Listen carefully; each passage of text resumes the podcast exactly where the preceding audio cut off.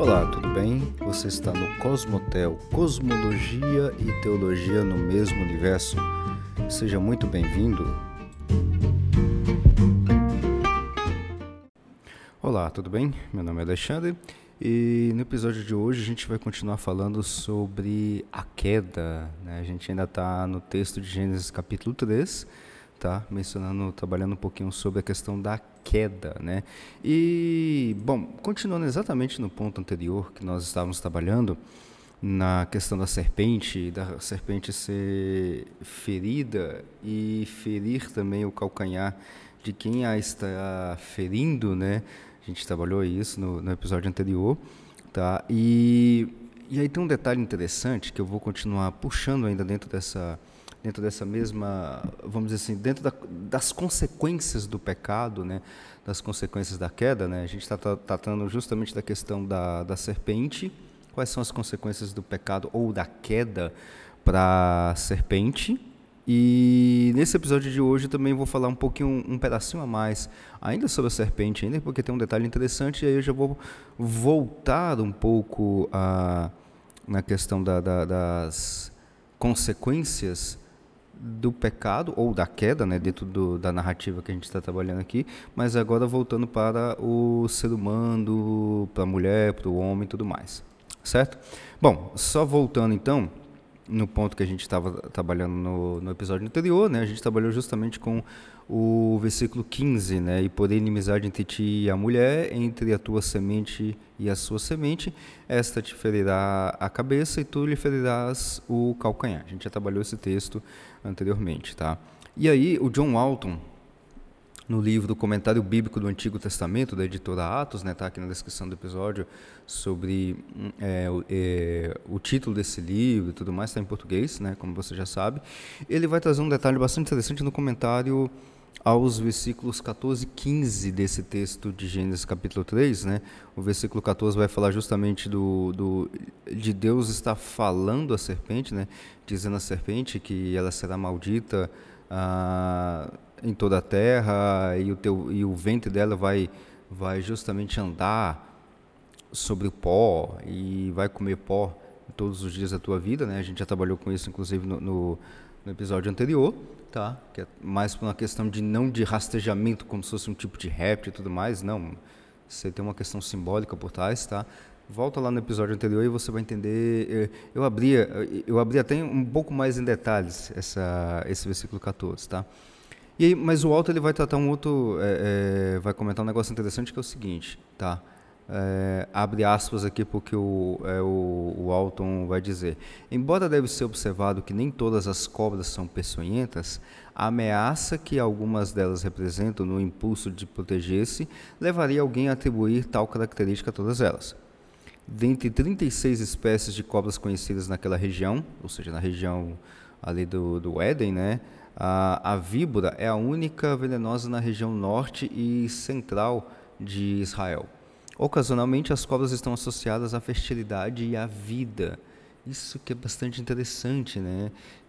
E aí ele cita o caso, né? A serpente de bronze levantada no deserto, aquele evento lá que teve no, é, no deserto do Sinai, e aí deu, é, as pessoas estavam se revoltando contra Deus e tudo mais. Deus foi lá e enviou serpentes, picadas as pessoas, as pessoas estavam morrendo. Aí Deus manda Moisés fazer uma serpente de bronze, né? Levantou no meio do arraial e as pessoas que olharam para a serpente eram curadas, né? Não tinham mais o, o, problema do, do veneno.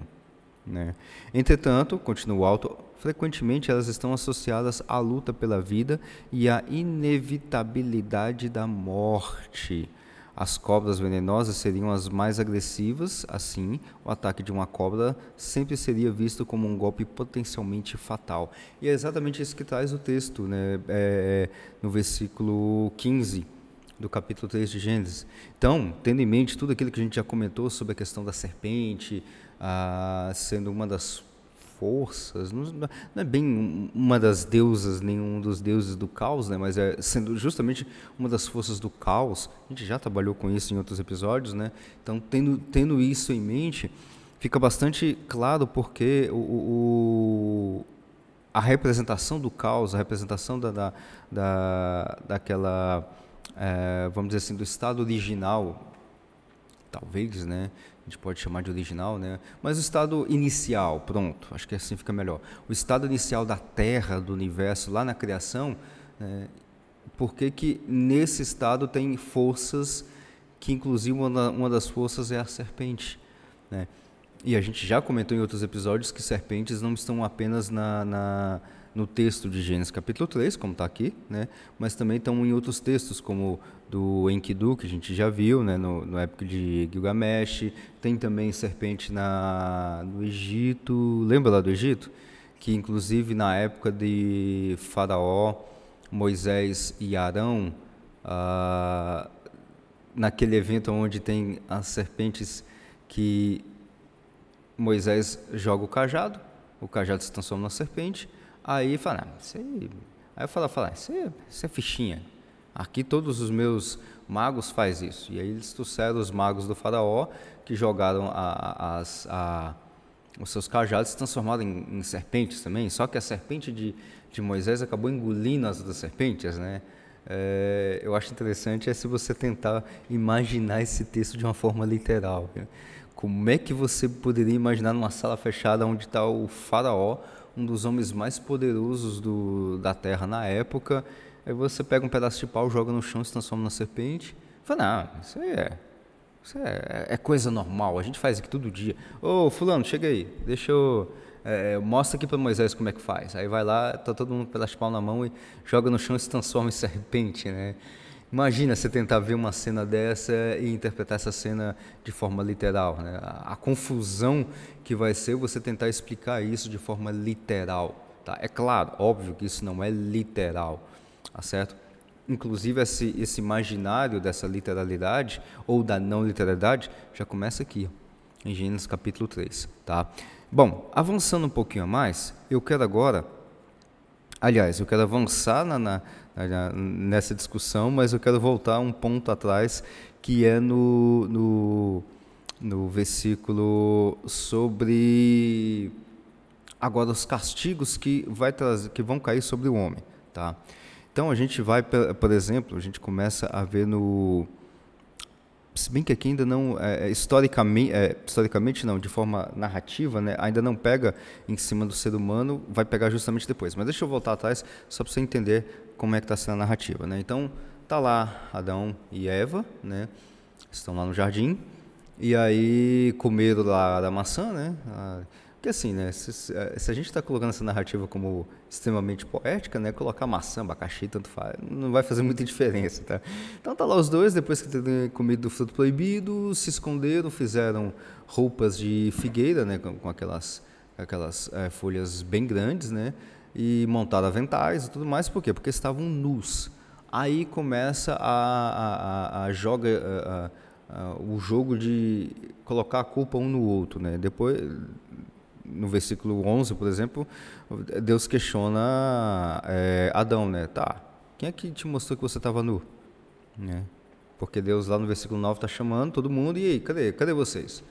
Aí Adão vai lá e responde, olha, eu ouvi a tua voz, tive medo e temi e me escondi, porque eu estava nu. Aí Deus pergunta, quem é que te mostrou que estava nu? Tá? Você comeu da, da árvore que eu te mandei não, não comer? Aí falou: ah, a mulher que você me deu para companheira me deu da árvore, né? E eu comi. Aí Deus vai lá e fala com, com a mulher: mas por que, que você fez isso, né? Ah, aí ela falou: ah, a serpente me enganou e eu comi. Aí agora todo esse o episódio anterior e o episódio de hoje, né, o iníciozinho foi justamente a pancada em cima da serpente, né? Ah, você fez isso e tudo mais, né? E aí vem a questão da serpente. Aí agora eu quero finalizar justamente esse episódio no versículo 16, que aí começa a voltar, veja que é uma escadinha, tá? Ah, em toda narrativa mitopoética, você tem essa escadinha, esse, é, é, é, um, é um tipo de paralelismo poético que a gente chama de, de quiasmo, né? Então você sempre tem pedacinhos que começam na escadinha, chega até um certo ponto e depois começa a descer a escadinha. Isso acontece, por exemplo, no dilúvio, tá? E a gente vai ter um, uma série só sobre dilúvio, tá? E sobre eh, a Torre de Babel também. É desse jeitinho, é o mesmo estilo, é, gênero literário, tá? Indo no versículo 16, e a mulher disse, né, Deus falando, né, multiplicarei grandemente a tua dor e a tua conceição. Com dor dará à luz filhos, e o teu desejo será para o teu marido, e ele te dominará. Tá? Esse, esse, esse texto é bastante interessante, né, porque. Uh, bom, deixa eu pegar primeiro no que o Alton comenta e depois eu, eu, eu, finalizo, tá? O Alton ele vai comentar também nesse livro, né? Ele vai comentar uma parte bem interessante sobre a questão da, da dos deuses e da própria deusa Ishtar, né? Ah, lá no época do, do dilúvio do Gilgamesh, né? Justamente essa questão do, do, do sofrimento que o ser humano teria ao de uma forma geral e também a dar luz a parto, né? Ter, as mulheres terem partos, tá? E, o, o, e aí traz um negócio bastante interessante que é o seguinte: os babilônios associavam demônios como Lastur, tá? Essa, eu não sei pronunciar é, é, é, é cuneiforme, né? Não sei nem como é que é a escrita disso, né?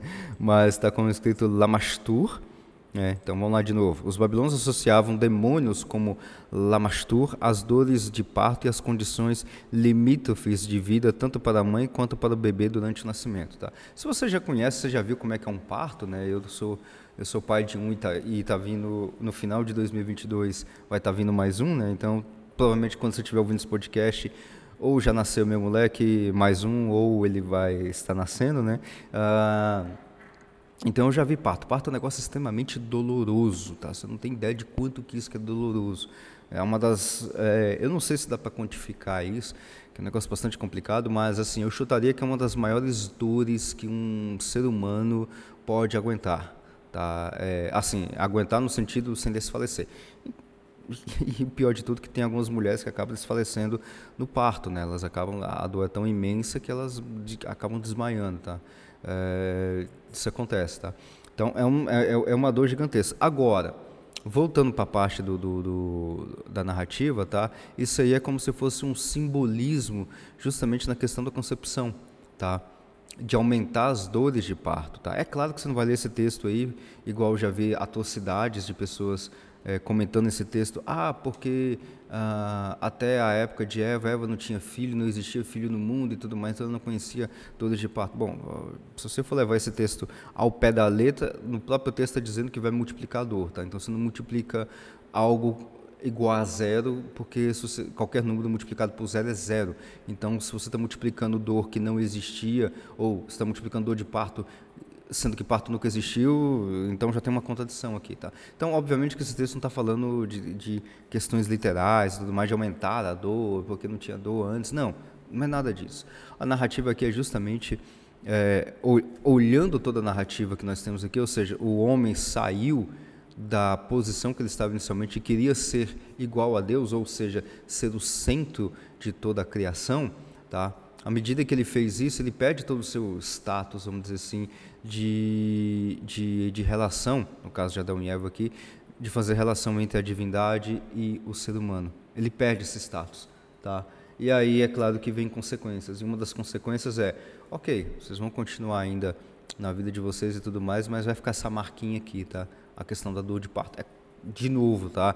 Não é que não existia dor de parto, a dor de parto era pequena. Não. Aqui é simplesmente uma questão simbólica na hora da pessoa se procriar, ou do ser humano se procriar. Essa é ideia. É igual quando a gente vai ver lá no dilúvio, quando aparece o arco-íris, tá? Ah, então o arco-íris nunca tinha aparecido. Claro que sim, claro que o arco-íris sempre existiu. É, arco-íris é um fenômeno óptico. Você coloca qualquer gota de água num ângulo exato para fazer refração, você já tem um arco-íris com uma gota de água. Imagina uma chuvinha ou qualquer outra coisa desse tipo. Ou seja, sempre existiu arco-íris, tá? Aqui também, no caso, sempre existiu dores de parto, tá? Aliás, sempre existiu dores de parto e sempre existiu parto, tá? Só que aqui o simbolismo da queda vai justamente para a descendência, tá certo? Bom, era isso que eu tinha para comentar nesse episódio e no próximo a gente continua mais uma parte sobre a queda. Até mais.